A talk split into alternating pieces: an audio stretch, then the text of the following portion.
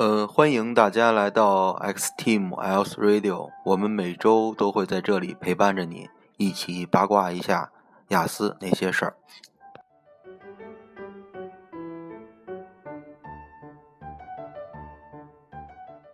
嗯，大家好，我是大李，今天又很高兴跟大家见面了。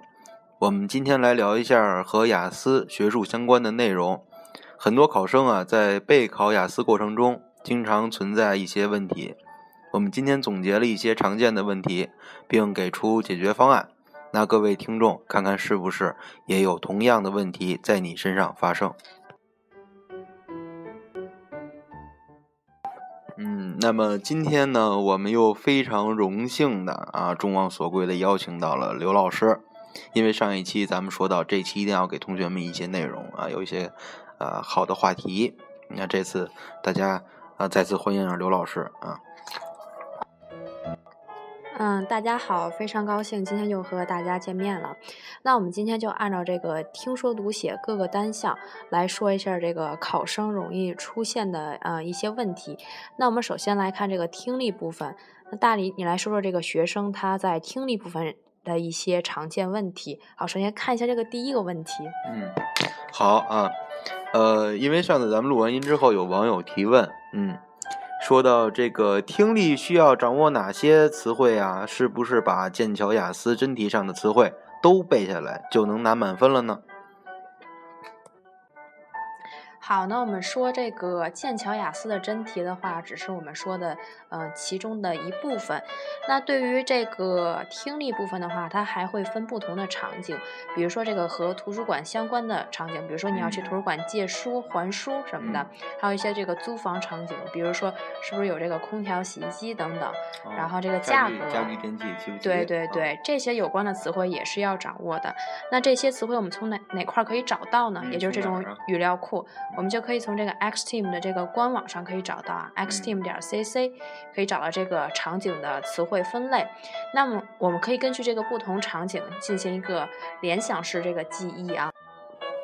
嗯，继续提问啊，这个有网友提到啊，这个叫糟心的小苹果，问到听力当中听到单词反应不过来怎么办？好，我们来说一下这个问题啊，这是一个比较常见的问题，基本上所有的这个考生都会遇到啊。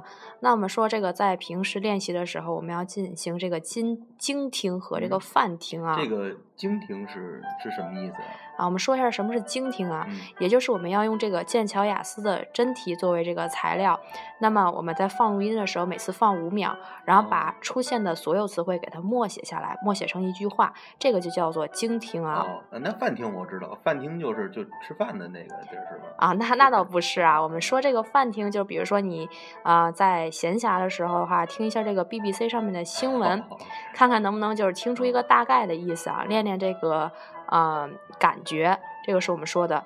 那除了这个精听和泛听，我们还要做什么准备呢？也就是在这个做题的过程当中，要学习这个如何定位啊，要进行一个提前审题。比如说，这个听到转折词像 but 这样的词，一定要竖起耳朵来。这个是我们说的呃一些解决方法。嗯，好，那咱们再来看一下阅读的问题啊。小 Q 说，阅读有技巧吗？还是光读读就可以答题了呢？好，我们说这个阅读部分的话，每种题型都有自己这个具体的解题方法啊。比如说这个填空题、选择题，因为这个内容比较多，所以我在这块儿就啊不详细说明了。此处省略三百字。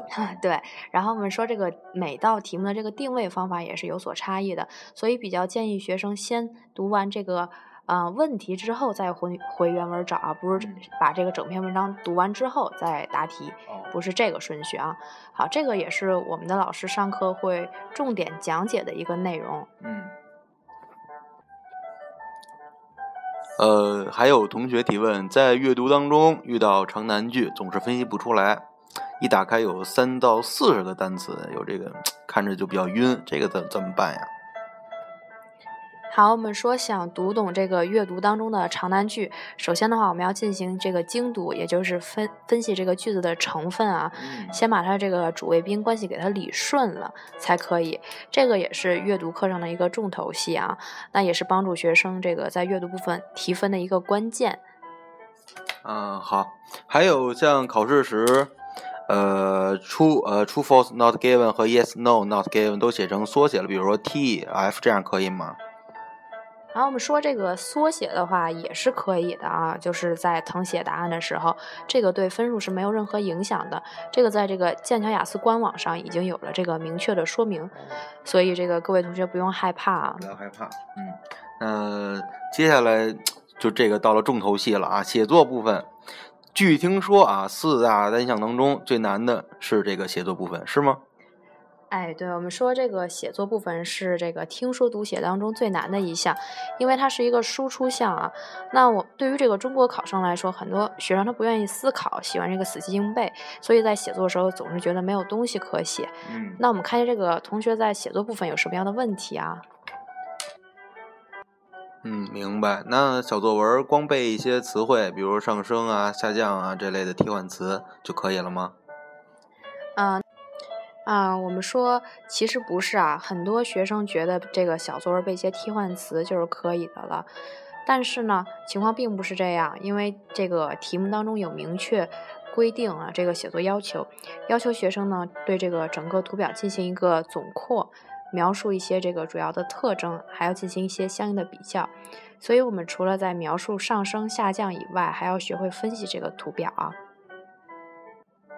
嗯，还有说这个语法概念比较模糊，但是思路还是比较多，这个对写作有影响吗？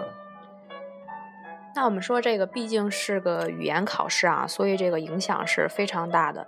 就如果你这个语法概念不是特别清楚，整篇都是这个语法问题，那么你分数很难达到五点五甚至五分以上啊。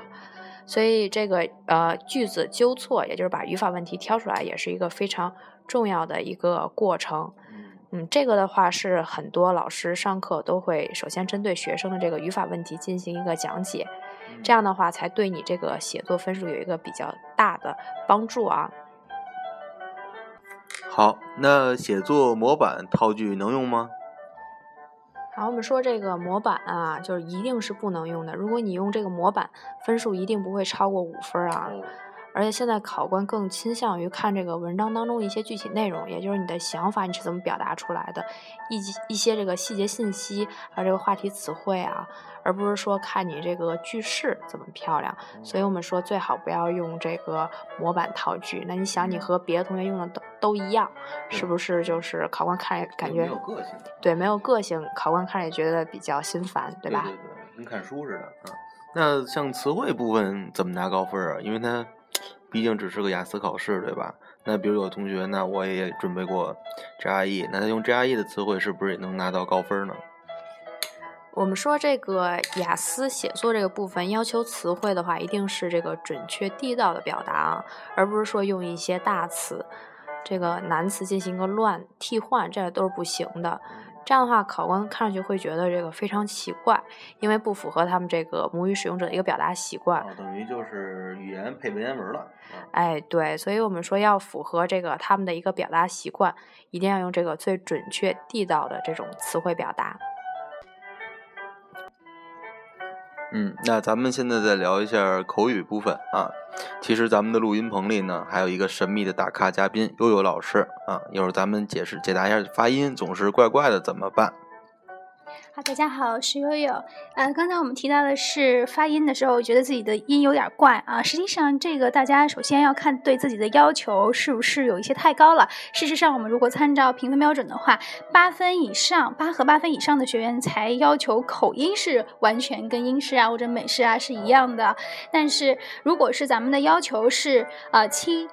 或者是六，甚至是更低的话，那我觉得大家就没有必要这么紧张了哈。比方说咱们的要求是六的话，他对咱们的要求不是口音的要求，而是一个准确度的要求。准确度是什么意思呢？就是咱们不能出错。那什么叫出错呢？来给大家。哎，对，给大家举一些例子啊，比方说咱们这个元音的不饱满，嗯是一个长音的啊，你发一个啊，啊对吧？那肯定是不行的。有那再比如说，中国学生特别容易出问题的 th 的组合，嗯比如说 thank you，对吧？嗯那个是你的在哪里发音？问一下咱们男主持。呃，在舌头下边牙牙缝那儿。实际上啊，对，很很接近了，是什么呢？你的舌尖大概在上下呃牙齿的之间。嗯那个时候送气，这个是轻的。如果是浊辅音的话，声带振动就好了。这是一个音，一定要发对啊。另外一个是 v 这个音，如果作为辅音的话，咱们怎么发音？再问一下你。嗯，在在嘴的两边吧，啊，两腮啊，吃肉的那个牙的位置。呃，吃肉的地方有点远，点实际上咱们可以想一下，就就是爱这个发音啊，比如说嗯 love，对吧？嗯，那么是一个我们称之为语言学上称之为唇齿音。就是你的上牙一定要咬住下嘴唇，这样的话不要偷懒，把每一个元音和辅音都发对。